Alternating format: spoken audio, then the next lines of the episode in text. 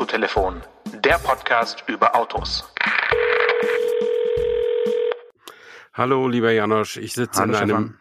wunderbaren Auto mit ganz dünnen Stühlen, mit einer. Du kannst an dem ersten Hinweis dünne Stühle die Ente erkennen. De, de je veux. Ja gut, was, welches Auto hat noch dünne Stühle außer eine Ente? Es hätte vielleicht noch ein Renault 4 sein können, aber es war, ich hatte wirklich eine Ente. Äh, im, im, im Jawohl. Sinn. Ja. Okay, this is a new record. Ja. Dünne Stühle, äh, Revolverschaltung wäre dann sonst noch äh, der Hinweis gewesen und Seitenscheiben, deren untere Hälfte zu öffnen ist. Und dann damit hätte es jeder gewusst, oder? Ja, okay, also die Folge heißt auf jeden Fall dünne Stühle. Ja, aber dann bitte wirklich im Plural bleiben, sonst wird's unangenehm. Sehr schön. Hallo Stefan, äh, danke Hi. für dieses Einstiegsrätsel. Also das war jetzt wirklich äh, ein echtes Feuerwerk. Ich denke, da haben die Leute richtig lange mitgeknobelt.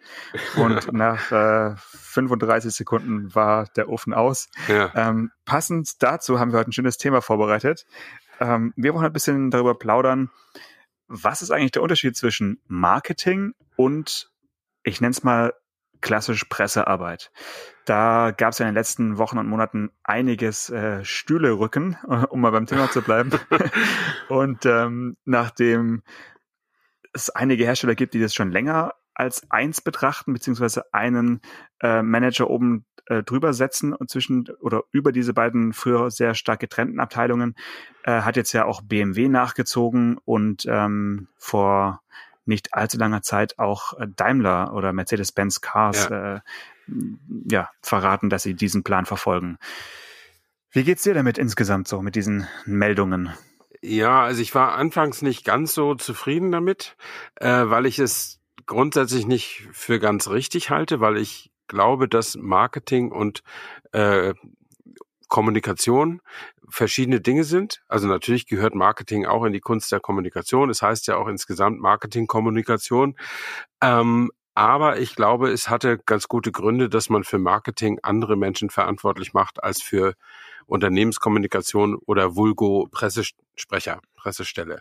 Ähm, die wird es aber natürlich trotzdem noch geben. Ich glaube ja nicht, dass die klassische Presseabteilung jetzt geschlossen wird bei BMW oder bei, bei Mercedes. Sie bekommt nur eine, eine neue Leitung, also jemand, der die Marketingsprache spricht, hat am Ende das allerletzte Wort. Äh, das wird sich sicherlich so ein bisschen zeigen, über die Jahre zumindest, in der Art, wie die Unternehmen nach außen sprechen.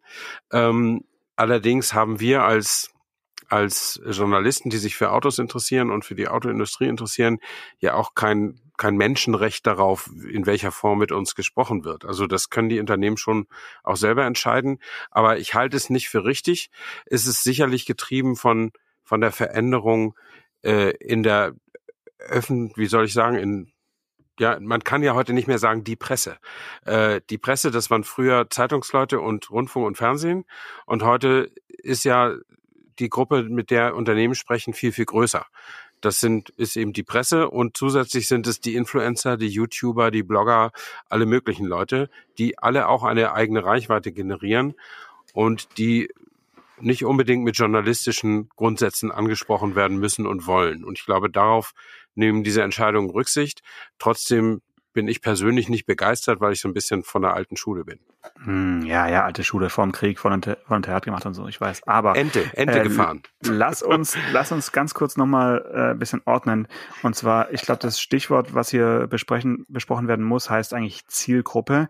Also wer wird angesprochen mit der Kommunikation einer klassischen Presseabteilung, wie du gerade gesagt hast, und wer wird angesprochen vom Marketing. Und wenn man sich das vor Augen führt, dann muss einem schon äh, kurz ein Schauer den Rücken runterlaufen, weil Marketing spricht halt oder formuliert Botschaften für Menschen, die das Produkt am Ende kaufen sollen, also für Endkunden. Nennen wir sie, ne, nehmen wir das böse Wort in den Mund und nennen sie Endkunden. Ja? Mhm. Äh, und wenn jetzt äh, ein Journalist angesprochen wird, dann soll ja der Journalist als Vermittler äh, ähm, agieren und dann zu den Endkunden sprechen. Und eben äh, die Endkunden werden nicht von dem Unternehmen direkt angesprochen, sondern lesen die fantasievollen Botschaften des Journalisten der seine Botschaften wiederum von der früheren Presseabteilung bekommen hat oder sich da selbst schlau gemacht hat, jetzt im, im klassischen Produktjournalismus. Ja. Und wenn du jetzt das Ganze vermischst, du hast gerade gesagt, äh, künftig sitzen diesen äh, Abteilungen also Marketingmenschen vor. Es könnte ja aber auch sein, dass ganz oben ein äh, Kommunikationsexperte sitzt, der eben künftig die Kommunikationsabteilung und die Marketingabteilung unter sich hat. So ist es ja auch ein bisschen bei Mercedes eigentlich, weil Bettina Fetzer äh, hat ja durchaus viel Erfahrung in der Kommunikation, ist jetzt eben auch seit zwei Jahren und ein paar Monaten äh, Marketingchefin und wird bei Mercedes künftig also Chef von der Janse, hat also diese beiden Stränge künftig unter sich. Und ist sie jetzt eine Marketingfrau oder eine Pressefrau oder eine Kommunikationsfrau? Was, was ist sie denn jetzt? Äh, naja, sie hat die Produktkommunikation, also Vulgo, die Pressestelle von Mercedes mal geleitet. Sie hat das Marketing der Marke geleitet. Äh, und jetzt macht sie, ist sie die Chefin von Sianze, wie du sagst, von dieser übergeordneten Marketing- und äh, PR-Abteilung. Äh, und damit ist sie wahrscheinlich die beste Besetzung dafür, wobei ich natürlich jetzt nicht intern äh, andere Bewerber und Bewerberinnen da kennen, kennen würde. Aber äh, das ist wahrscheinlich der richtige Mensch auf dem richtigen Posten. Äh, die Frage ist nur, äh, was überwiegt am Ende. Und meine Erfahrung ist bei allen, das ist, betrifft ja häufiger die Importeure, also kleinere Einheiten, dass da Marketing und äh, Kommunikation in einem in einer Verantwortung sind. Und meine Erfahrung damit ist, dass das Marketing da eigentlich die die stärkere Position hat. Ähm, und das finde ich persönlich ein bisschen schade, wie gesagt, weil Marketing wendet sich ja direkt an den Endkunden. Marketing heißt Vermarktung, also sorgt dafür, dass Menschen was kaufen wollen.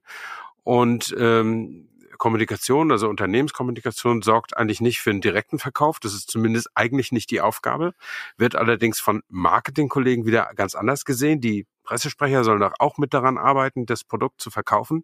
Aber die sollen eigentlich nur Interesse für das, das, Produkt und die Marke schaffen, so dass die Öffentlichkeit sich im besten Fall von alleine für das Produkt und die Marke interessiert und man damit sozusagen den Boden bereitet für Käufe in der Zukunft.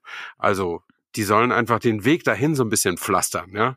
Während die, das, das Marketing wirklich direkt darauf setzt, dass in den nächsten Wochen Produkte verkauft werden, nur noch übertroffen vom Vertrieb, der dafür sorgen muss, dass jetzt sofort Produkte verkauft werden. Mhm. Aber das ist eigentlich nicht weder die Aufgabe der Pressesprecher noch natürlich unsere. Also mir ist es völlig egal, ob wegen meiner Arbeit jemand sich einen Porsche, einen VW oder sonst was kauft. Ja, wenn äh, dann ein Porsche oder ein VW. Was anderes kommt bei deinen Sachen nicht in Frage. Naja, aber, klar, ja. aber die, äh, die Pressesprecher sind natürlich daran interessiert, dass jemand Leute, dass Leute Produkte ihrer Marke kaufen. Aber sie sind nicht unbedingt daran interessiert, dass die Menschen das jetzt sofort tun, sondern sie sind eher daran interessiert, dass das Unternehmen gute Nachrichten produziert oder wenn es mal schlechte Nachrichten produziert, dass das Unternehmen da gut durchkommt und dass das also das ist eher eine mittel- bis langfristige Aufgabe und wenn man wenn man das zum Beispiel einspart, also manche Unternehmen jetzt gar nicht unbedingt aus der Autobranche, das ist mehr der Mittelstand jetzt in Corona-Zeiten, Pandemie, wo alle wenig Geld haben, woran spart man? An der Entwicklung, an der Produktion, am Vertrieb? Nein, natürlich nicht. Man spart an Dingen, die eine ne, ne spätere Auswirkung haben. Man spart sich vielleicht mal eine Pressestelle oder Aussendungen oder Agenturzusammenarbeiten oder was weiß ich. Oder den großen Kalender von mit den Produktfotos. Was auch immer, aber man, ja. man spart sich Dinge, die in, der, in die Zukunft wirken. Aber diese Lücke wird dann irgendwann kommen. Wenn ja. man dann sagt, ach, das, bislang hat das ja nicht weiter gestört. Nee, natürlich fällt das im Verkauf nicht sofort auf, wenn die Pressestelle nicht mehr da ist. Aber es fällt in zwei, drei, vier, fünf Jahren auf und dann aber richtig. Ich finde es halt schön, dass wir heute so eine richtige Nerd-Folge aufnehmen, weil wer ja. sich jetzt nicht für Presse und Marketing interessiert, der Furchtbar. denkt sich so, was, was, was reden die da? Aber es, es betrifft halt unser, unser Berufsbild, also das äh, Berufsbild des Journalisten auf jeden Fall. Ähm, und deswegen sollten wir uns das einfach jetzt äh, herausnehmen, auch mal darüber zu sprechen. Und ähm, ich vermute mal, wir haben noch ein paar ganz spannende Unterthemen unter diesem großen Themenblock. Denn du hast es gerade gesagt, es ist also eine sehr mittel- bis langfristige äh, Arbeit der, der Pressestelle. Ein gutes Beispiel dafür ist ja auch die Klassikkommunikation. Also mit alten Geschichten, die man aus dem Archiv ausbuddeln kann, die wirklich toll sind, die faszinierend sind, verkauft man halt morgen und auch nicht übermorgen ein neues Auto. Aber trotzdem gibt es nach wie vor ja Unternehmen, die sich ganz bewusst so eine Traditionssparte äh, leisten, weil man eben Faszination auch mit alten Geschichten mhm. ähm, erzeugen kann. Und da sieht man ja auch, wer da gar keinen Wert drauf legt oder wer bisher keinen Wert drauf gelegt hat. Also die asiatischen ähm, Marken tun sich da ein bisschen schwer mit, vor allen Dingen auch die koreanischen. Ich denke, dass in Japan da noch eher äh, ein, ein, ein Herz für da ist für, für alte Autos.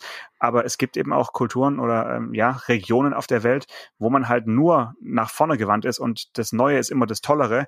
Und was, was, warum sollte man sich ein Auto anschauen, was 30, 40, 50 Jahre alt ist? Inzwischen baut man ja viel bessere, viel neuere, viel tollere Autos. Und das ist aber ein, ein, Denken, was ja hier bei uns zumindest nicht so verbreitet ist, sondern es gibt ja durchaus eine Faszination für altes Blech. Ne?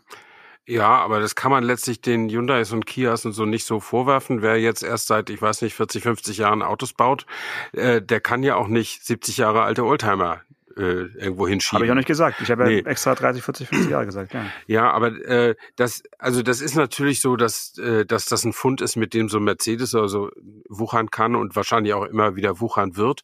Und das sind natürlich aber auch so Maßnahmen, die in der Tat nicht sofort die Leute in die, in die Läden schicken, aber wenn man sich dann irgendwie dafür, dafür entschließt, einen schönen und auch sehr teuren Mercedes zu kaufen, dann vielleicht auch deswegen, weil man schon viel darüber gelesen und gehört hat, was für tolle alte Autos die früher mal gebaut haben und dass die immer noch rumfahren und wie schön die sind und so weiter und so fort. Und das ist eine klassische Kommunikationsaufgabe und keine Marketingaufgabe. Das ja, auch so. Ja. Das sieht man auch am Mercedes-Benz Museum, was auch so einen äh, ja, es ist auch mal die Frage gewesen, ist es jetzt eigentlich ein Kommunikationsort oder ein Marketingort? Und es war ja auch immer schon so ein bisschen beides.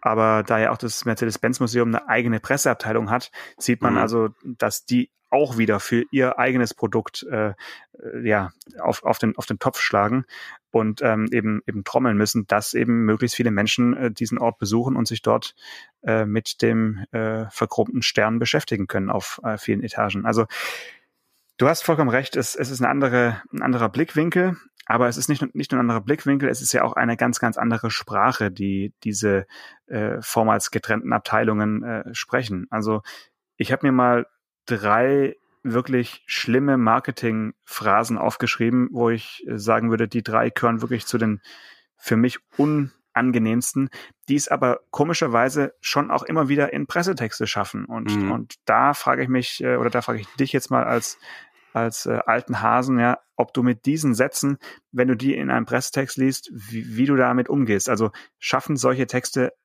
dann irgendwie über Umwege in deinen Artikel oder äh, bist du da auch dagegen äh, immun? Ich lese dir mal einen vor, zum Beispiel, dieses Auto ist erwachsen geworden.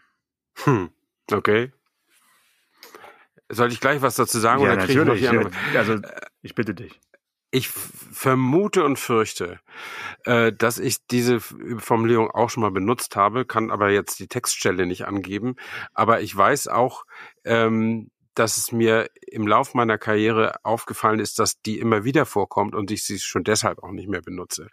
Äh, ich finde sie aber nicht so schlimm, wie du sie findest. Okay, hast du eine schlimmere? Ähm, die dasselbe aussagen soll? Nö, äh, einfach so, wenn, wenn du so überlegst, was sind so die, die zwei, drei, vier, fünf äh, wirklich nervigsten Phrasen, die dir in, in Presstexten vorgekommen sind, wo du eigentlich das Gefühl hast, das muss aus dem Marketing kommen? Äh, also da erwischte mich jetzt ein bisschen auf dem falschen Fuß, weil du hast dich auf diese drei Dinger vorbereitet und ich nicht. Du, dann äh, nehme ich einfach den nächsten und zwar, ja, den nächsten. Äh, ich sag zum Beispiel, dieses Auto ist für freizeitaktive Menschen. ja, das ist äh, ja, man muss ja irgendwie die die die äh, immer fein gliedrigere Aufteilung des Marktes irgendwie auch unterfüttern und rechtfertigen. Und da muss man eben freizeitaktive Menschen finden oder Sports Activity Vehicles erfinden und was es da nicht alles so gibt. Ja. Ja, aber ich glaube, freizeitaktive Menschen gab es auch schon, als es nur Kombis gab. Also die ja, haben halt Freizeit damals dann einen Kombi gekauft. Freizeitaktive also, Menschen gab es schon, als es noch gar keine Autos gab. Ja, wobei, ja, hatten die wirklich Freizeit? Ich weiß es nicht. Ja. ja. Werbung. Unter unseren Hörerinnen und Hörern gibt es bestimmt viele Sportfans und ein eigenes Auto dürften auch einige haben. Und für die haben wir heute was. Die Allianz Direct, der günstige Direktversicherer der Allianz, verlost unter allen Kfz-Versicherungsneukunden bis zum 16. Mai 400 der Zone Jahresmitgliedschaften. Die Allianz Direct übernimmt die 400 Mitgliedschaften der Neukunden so lange, wie sie dort einen Vertrag besitzen. klingt fair und das ist der Allianz Direct auch besonders wichtig. Ein faires und gutes Verhältnis zu ihren Kunden. Auf allianzdirect.de slash Autotelefon können Interessierte mit wenigen Klicks ihren Kfz-Versicherungsbeitrag berechnen und online einen Vertrag abschließen. Allianz Direct wird übrigens mit C geschrieben. Den Link mit allen Infos findet ihr auch in der Folgenbeschreibung. Werbung Ende. Auch noch so ein Highlight ist für mich, ähm, mit dem XY haben wir das ABS demokratisiert. Ja, ganz tolle äh, Formulierung, die kommt, glaube ich, von VW. Ähm, nö, ja, die kommt, glaube ich, von allem. Also Opel hat zum Beispiel mal das LED, äh, den LED-Vollscheinwerfer demokratisiert. Ah, stimmt. Äh, mhm. Also ich, das ja, würde ich jetzt nicht einem einzelnen äh, Hersteller zuschreiben, sondern das ist wirklich ja, das ist ja. ein Fauxpas, den alle schon mal begangen ja, haben, ja. ohne es zu merken. Ja. Also das findet in meinen Texten überhaupt keinen äh, keinen Eingang, äh, in meine Texte überhaupt keinen Eingang, weil es einfach auch eine falsche Begriff Begrifflichkeit ist, weil Demokratisierung ist halt, was sie meinen ist, wir wir stellen eine eine Spitzentechnologie einer breiteren Masse zur Verfügung, weil wir sie in kleinere Autos einbauen äh, und mit größeren Stückzahlen verfügbar halten. Skaleneffekte, genau. Ja, das hat, hat aber mit Demokratie, mit Demokratie ja. gar nichts zu tun und auch schon gar nichts mit Demokratisierung. Ähm, und insofern finde ich das immer, aber das ist die, dieser, dieser Unterschied, glaube ich, also das kann mal irgendeinem Pressesprecher der ja mutmaßlich auch in seinem früheren Leben Journalist war. Das kann durchaus einem Pressesprecher mal irgendwo eingefallen sein. Aber es ist ein klassisches Wort, was eigentlich nicht aus dem Handwerk des Schreibens kommt, sondern aus dem Handwerk des Textens. Und äh, das sind ja unterschiedliche Disziplinen in, im Umgang mit Sprache. Und beide sind ehrenwert. Man sollte sie nur nicht vermischen. Also äh, ich persönlich halte mich für einen ganz ordentlichen Schreiber, aber für einen lausigen Texter.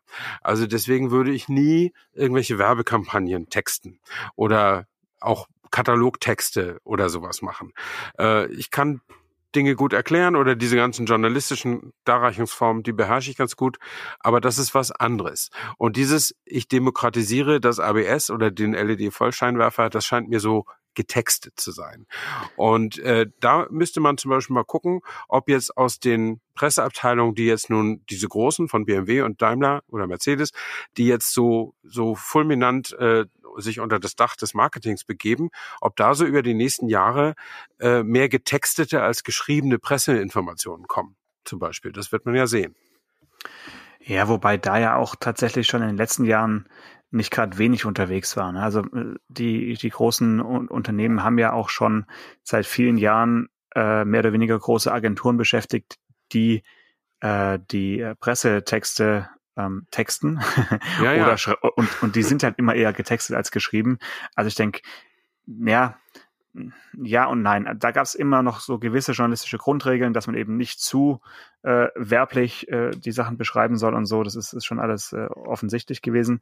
Aber ob sich das jetzt ändert oder ob es einfach gar keine Pressetexte mehr gibt, das ist äh, vielleicht auch meine Vermutung, weil du hast es vorhin schon gesagt, früher gab es halt Zeitungen, äh, Hörfunk und, ähm, und Fernsehen.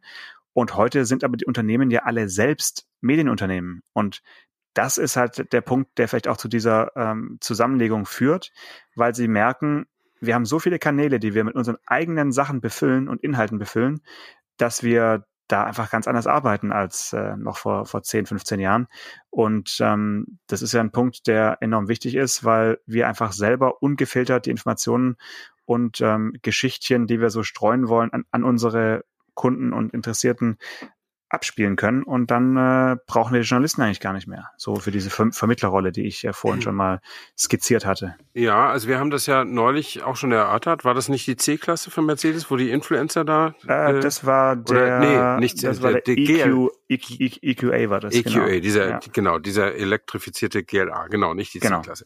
Ähm, und da haben wir ja beide doch staunend vor diesem äh, Marketingfilm gesehen, der eigentlich als digitale Weltpremiere für Journalisten äh, an, adressiert war, äh, wo drei Influencer äh, in Immendingen auf dem Testgelände rum, rumgefahren sind und sich beim Fahren, also sehr aufwendig gefilmt und ganz toll, äh, und sich beim Fahren dann immer die Begeisterungsschreie zugeworfen haben sozusagen. Und das ist diese neue Darreichungsform, die wir altmodischeren Journalisten nur schwer verstehen ähm, und die uns, wenn wir das jemals in unseren Medien in dieser Form aufgezogen hätten, wäre das uns um die Ohren geflogen, nicht nur von den Chefredakteuren, äh, sondern auch von den Lesern. Ähm, aber in dieser speziellen Art, äh, das als über über Influencer äh, oder mit Influencern zu arbeiten, äh, kann, hat man ja als Unternehmen den großen Vorteil, dass man Unternehmensbotschaften ziemlich eins zu eins da platzieren kann und dafür dann die Influencer eben auch bezahlt wegen für ihre Reichweite, ohne dass das Zuschauervolk, das den Influencern folgt, da aufbegehrt, weil sie sagen, das ist doch Werbung, das, das gefällt uns nicht. Äh, wir wollen richtige Informationen. Und dieser, dieser Protest kommt ja gar nicht. Also, ne, also wir, gerade wir Autojournalisten sind doch immer unter dem Generalverdacht äh, gewesen, wir machen Werbung. Wir reden über Produkte, wir reden positiv über Produkte. Das ist doch, riecht doch nach bezahltem, äh, nach bezahltem Journalismus sozusagen. Ähm, und das, das nehmen auch die Leser übel und das wollen wir jetzt nicht so machen und ihr müsst mal anders arbeiten. Also so ist es zumindest in der General Interest Presse immer. Du bist immer unter so einem Generalverdacht. Ähm, aber jetzt sehe ich mit sehr viel Erstaunen und, und Interesse, was Influencer, YouTuber, Blog, also man kann dieses, der Oberbegriff ist Influencer, ähm, was die machen, völlig ohne rot zu werden, machen die quasi und verbreiten die Unternehmensbotschaften. Alle wissen, dass die dafür das Geld bekommen, weil es steht ja auch manchmal drunter, Dauerwerbesendung oder so, äh, und keiner ist unzufrieden. Da, und wenn ich ein Unternehmen wäre, das ein Etat äh, zur, zur, zur Verbreitung meiner Botschaften auszugeben hätte, würde ich auch darüber nachdenken, meinen Etat dort auszugeben. Mach doch, mach doch. Ich habe ja kein Unternehmen oder ja, ich habe kein halt. Etat. Ja. ja, Influencer sind nochmal eine extra Folge wert, weil da naja, aber das nicht. spielt doch da rein. Also Influencer ja, ja, hast, sind ja sind, recht. Da, sind ja nicht da wussten die, die Influencer nicht. sind die Zielgruppe der Marketingabteilung. Deswegen ist das die Marketingabteilung so erpicht darauf, die Kommunikation zu beherrschen, weil man mit Influencern genau an der Unternehmensbotschaft arbeiten kann, ohne lästige Fragen fürchten zu müssen. Und äh, das, weil man die und wenn die Fragen haben, gibt man ihnen noch ein Tausender mehr und dann haben sie auch keine Fragen mehr. Also um es mal ganz platt auszudrücken. Aber es sind letztlich bezahlte Reichweitenverstärker. Und äh, damit ist das letztlich nicht mehr klassische Kommunikation, sondern Marketing. Genau, und deswegen haben sich die Presseabteilung auch so schwer getan, wie geht man mit den Influencern um. Ne? Und, und du siehst ja lustigerweise genau bei BMW und Mercedes, da haben ja sehr früh plötzlich die Presseabteilung auch die Influencer mit äh, eingeladen und, und ähm, ja. äh, mit integriert in ihre Arbeit, obwohl sie eigentlich ja damit fachfremde äh, Kundschaft sich äh, in die Pressekonferenz geholt haben oder an, an die Produkte. Und da gab es also schon in den letzten Jahren eine sehr, sehr krasse Vermischung von, von diesen verschiedenen äh, Kommunikationskanälen. Und ähm, das heißt, so neu ist es nicht. Und vielleicht ist es dann, dann auch nur konsequent, dass man sagt, man legt es zusammen. Wobei ich mir dann halt auch wünschen würde für die Zukunft eben, dass solche handwerklichen Fehler wie diese EQA-Präsentation, die sich an Journalisten gerichtet hat, nicht, mhm. mehr, nicht mehr passiert, genau. sondern dass man dann schon schaut, wer ist mein Ansprechpartner, wer ist die Zielgruppe meiner, meiner Botschaft, meiner Nachricht und dann passe ich die Inhalte halt irgendwie auch entsprechend an. Ich habe ja nichts dagegen, dass sie drei Influencer durch, über eine Teststrecke fahren lassen, das sollen sie gerne machen, aber dann sollen die Filmchen sich halt Leute anschauen, die diesen Influencern auch folgen oder die sich für diese Menschen interessieren, dann ist es für mich d'accord, aber ich möchte jetzt als Journalist nicht vor einem Laptop sitzen und denken, dass da jetzt eine Weltpremiere stattfindet und dann sehe ich solche Nasen. Das mhm. war einfach nur ein handwerklicher Fehler, den sie ja auch wieder ausge, äh, wie soll ich sagen, ausgebügelt haben mit den darauf folgenden Arten der, der Präsentation. Also die anderen Autos, die jetzt danach kamen, waren ja. ja wieder eher so, dass man sagen konnte, okay, ich wurde ernst genommen als Journalist und mhm. äh, habe da was gesehen, was mit dem ich auch irgendwie arbeiten kann danach. Das muss ja das Ziel sein. Ja, ja. Aber also äh, du hast ja vorhin schon mal angedeutet und meine Frau äh, hat wahrscheinlich, äh, die treu diese Folgen hört, aber die, diese hört sie jetzt wahrscheinlich nicht, weil manchmal kritisiert sie uns als zu selbstreferenziell und das sind wir jetzt voll. Ja, gut so. Ist ja auch nicht schlecht, weil wir unterhalten uns ja einfach und lassen ein Mikrofon mitlaufen, aber ähm, vielleicht können wir noch irgendwas über ein Auto sagen? über irgendein Auto? Über irgendein Auto, lass mich kurz überlegen. Ähm, ja, na, über ein Auto jetzt direkt nicht. Ich, ich könnte noch sagen, dass äh, unser Lieblingskonzern Stellantis jetzt zum ersten Mal die Nummer eins in Europa ist. Äh, Nein. Äh, haben, doch, Ach aber ja, der mit, mit Peugeot, Opel, Citroën, Fiat und 17 Marken ja. aus Europa und den USA hat Stellantis unter seinem Dach versammelt. Ja. Und da habe ich mich dann beim Lesen der Nachricht gefragt, ja, ist es jetzt wirklich so ein Erfolg oder äh, ist es einfach nur eine Folge davon, dass man halt einfach 17 Marken unter einem Dach versammelt und dann ist man halt Mhm. irgendwann automatisch der, die Nummer eins in Europa. Aber ja. das sollten wir trotzdem zur Kenntnis nehmen und ähm, es ist ja auch schön, wenn es mal, wenn es da mal eine, eine positive Nachricht gibt. Ne? Wir müssen jetzt nicht alle 17 Marken aufzählen, aber sie haben in Europa jetzt einen Marktanteil von 23,6 Prozent. Wow, ja. Das ist nicht wenig. Ja, aber wie gesagt, es ist eben, äh, also Volkswagen war ja auch mal sehr groß, äh, die haben aber auch zehn Marken. Und ich meine, wenn du noch zwölf, noch fünf Marken oder sieben Marken mehr hast, dann wäre ja blöd, wenn du dann nicht noch größer wärst. Also Genau. ja. Apropos äh, Volkswagen, kann ich, kann ich auch noch was erzählen von einem richtigen Auto. Ich war neulich in Hannover letzte Woche ähm, oder schon vor zwei, naja, jedenfalls, äh, ja, wenn wir das jetzt hier ausstrahlen, vor etwa zwei Wochen und habe meinen Sohn begleitet, der sich dort seinen neuen VW-Bus abgeholt hat. Der hat sich einen VW-Bus gekauft. aha, aha. Und dann sind wir mit dem Auto dann, also wir sind mit dem Zug dahin gefahren, äh, quasi irgendwie im, zu, zu acht in so einem ICE-Großraumwagen, ähm, weil da ist ja nicht viel los jetzt gerade. Äh, und dann kriegst du einen Taxigutschein, darfst du in einem Volkswagen Produkt musst du allerdings dann sitzen, haben sie in so einem Turan gesessen und sind ja, dann und weil es da rausgefahren. nur solche Taxis gibt oder wenn da jetzt Nee, Mercedes steht, dann musst du. den darfst du nicht nehmen. Also du kannst, den darfst du nehmen, aber der, der nimmt deinen VW-Gutschein nicht. Sehr cool. Ähm, mhm. Und, oder der nimmt ihn vielleicht aber vor, löst, löst ihn dann nicht ein. Also man soll ein Markentaxi nehmen. Und, äh, aber da gibt es auch deutlich, also viele äh, in Hannover. Und ähm, dann sind wir da rausgefahren zu dem Kundencenter, was schön ist. Also für dafür, dass, dass die Firma heißt ja VW Nutzfahrzeuge, ne? Also ist ja eigentlich eher rustikal, aber das Marken- oder Kundenzentrum war sehr, sehr schön. Und dann, ja, dann hat er da einen äh, gl- glänzend schwarzen VW, wie heißt er heute, T6? T6.5 oder wie heißt er jetzt? Äh, ich glaube Punkt 1, aber es kann auch schon T6.1, Punkt 2 sein. Also irgendwann kommt der T7, aber es ist Sondermodell T6. Mhm. Generation 6, glaube ich, heißt das Ding. Okay, ja, Ähm, ja, ja. Whatever und- that is, ja. Ja, und äh, ja, dann sind wir da hoch über den der Autobahn thronend äh, nach Hause gefahren und als ich dann wieder in meinen Berlingo stieg, kam ich mir ganz klein vor. Also der, der VW-Bus ist ja schon nochmal eine Nummer mehr, ne? Ähm, schon ein richtig mächtiges Auto und auch ein sehr, sehr cooles Auto, muss man, muss man sagen. Und immer wieder erstaunlich, was dieser 2 Liter 150 PS Diesel, was der alles so antreiben kann im, im Konzern. Also der treibt eben auch diesen VW-Bus an. ja, Und ja. ja, das war, war schön. Also, das, das war jetzt auf jeden Fall die, ähm, die Autogeschichte dieser Ja. Woche, äh, die du selbst erlebt hast. Das finde ich, Genau. äh, finde ich toll. Ich habe noch ein, ein kleines Rechen, ähm, Rechenspielchen für dich. Äh, hast du gerade zufällig Stift und Papier zur Hand oder machst du es im Kopf? Es ist nicht so kompliziert. Das mache ich dann im Eigentlich- Kopf. Okay, gut. Ähm, unser Gast hat es ja angedeutet letzte Woche. Also V- VW PKW hat ein neues Auto vorgestellt am, an dem Abend. Ne? Ja, Das war der ID4 GTX. richtig. Also gibt es jetzt neue Buchstaben äh, am Firmament, nicht mehr GTI oder GTE oder GTD, sondern GTX. Das ist also ein äh, ID4, eine Variante mit äh, elektrischem Allradantrieb. Das heißt, der hat zusätzlich zum Motor auf der Hinterachse jetzt auch noch vorne einen etwas kleineren Elektromotor. Und gemeinsam kommen die beiden Motoren auf eine Maximalleistung von 220 kW oder 299 PS. Ja. ja?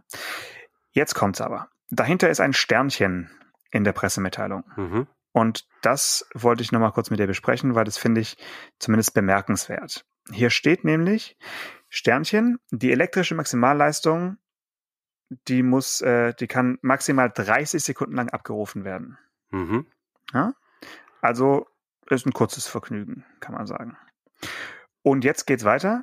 Die Verfügbarkeit der Maximalleistung erfordert insbesondere eine Temperatur der Hochvoltbatterie zwischen 23 und 50 Grad Celsius und einen, einen Batterieladestand von mehr als 88 Prozent. Okay. Also, du bist ja auch schon Elektroauto gefahren. Wie oft hat dein Elektroauto mehr als 88 Prozent Batterieladezustand? Ich würde sagen, das ist wirklich ein Bereich, den nur Fans erreichen, weil, wenn du ein bisschen weiter runter scrollst in der Pressemitteilung, kommt der Absatz. Um die nutzbare Kapazität der Hochvoltbatterie bestmöglich zu erhalten, empfiehlt es sich, für die tägliche Nutzung ein Ladeziel von 80 Prozent für die Batterie einzustellen. So, jetzt haben sie also irgendwie so eine, weiß nicht, wie, wie, wie nennt man diese Situation, einen, einen gordischen Knoten. Sie empfehlen ihren Kunden einerseits für die Haltbarkeit der, des Akkus nicht mehr als 80 Prozent zu laden. Die Maximalleistung ihres Produkts wird aber erst ab 88 Prozent oder darüber hinaus abrufbar sein. Das ist doch eigentlich ein Rätsel für jede Marketing- und PR-Abteilung. Wie kann man diese Botschaft so äh, kommunizieren, dass sie der Mensch am anderen Ende des Bildschirms versteht? Ja, ähm, aber ich wüsste jetzt nicht, was ich im Kopf rechnen sollte ähm, dabei. Äh, ja, du sollst, du sollst ausrechnen, wie oft du in deinem Leben in den Genuss von 299 PS kommen würdest. Ja, wahrscheinlich nur ganz, ganz selten. Und wenn, dann habe ich immer ein schlechtes Gewissen, weil ich den, den Akku, die Dauerhaltbarkeit meines Akkus belaste. Auch noch. Ähm, äh, ja, das, das ist in der Tat eine Frage, wie kommuniziert man das oder lässt man es dann vielleicht ganz bleiben, weil diese äh, und lässt einfach einzelne Kunden diese Höchstleistung zufällig entdecken.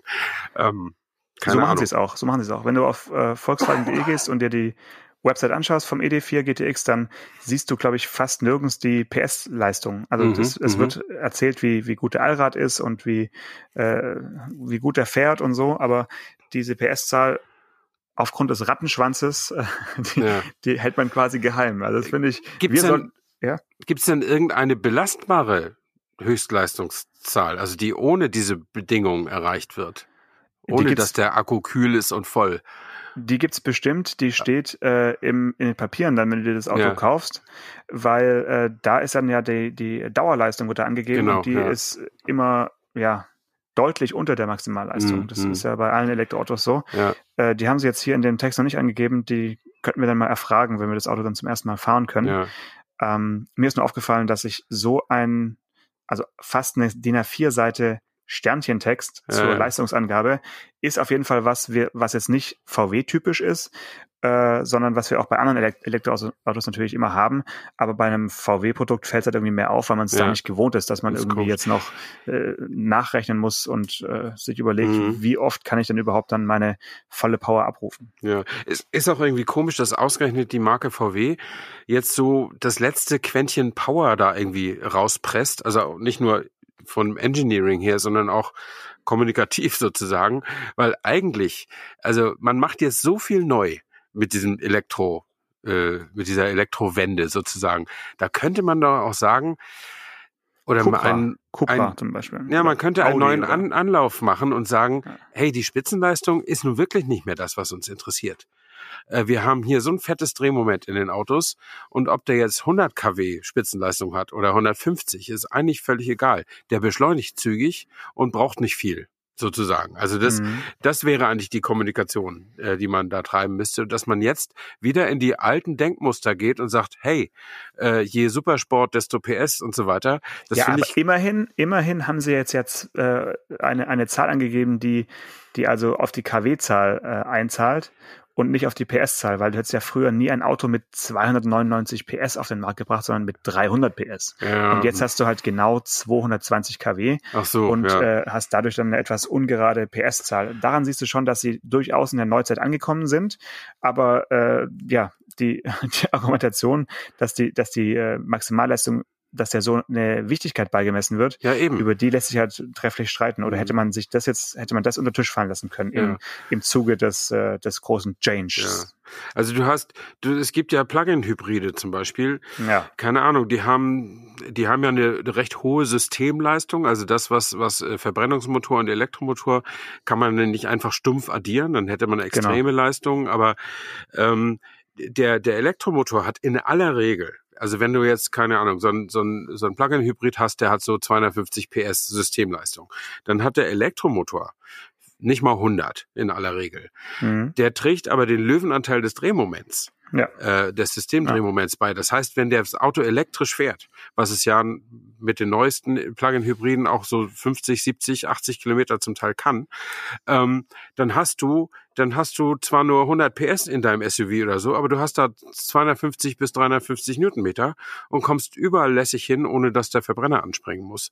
Und das ist doch eigentlich der Wert. Und äh, den kann man eigentlich auch, also ich habe nichts dagegen, dass man ein, äh, ein Elektroauto auch sportlich positioniert und sportlich konstruiert, aber ob man jetzt, wie gesagt, auf die Spitzenleistung setzen muss und dann noch mit einem Fußnote und das geht nur äh, bei, bei Vollmond und, und unter Ausdrücken von drei Tropfen Krötenblut und so, das, das finde ich dann irgendwie auch ein bisschen komisch. Hm. Gut, Stefan, ich würde sagen, diese Folge, die, die 140, die beweist irgendwie, dass wir als Podcast auf jeden Fall erwachsen geworden sind und uns auch einfach über eine halbe Stunde lang über Themen unterhalten können, die außer uns einfach niemanden interessieren. Wer bisher mitgehört hat, herzlichen Glückwunsch. Nächste Danke. Woche, nächste Woche gibt's ein bisschen was zum äh, Entspannen. Genau. Da nehmen wir euch mit auf eine Reise quer durch Deutschland und da kann man wirklich mal sich zurücklehnen und äh, eine, ich will nicht zu viel versprechen, aber es ist wirklich eine Folge zum Genießen. Ja, und äh, genau, die, die haben wir auch schon gemacht. Und da kommt nichts Elektrisches drin vor, glaube ich. So ist es. Dann, bis dann. Ciao. Ciao. Autotelefon, der Podcast über Autos. Mit Stefan Anker und Paul Janosch Ersing.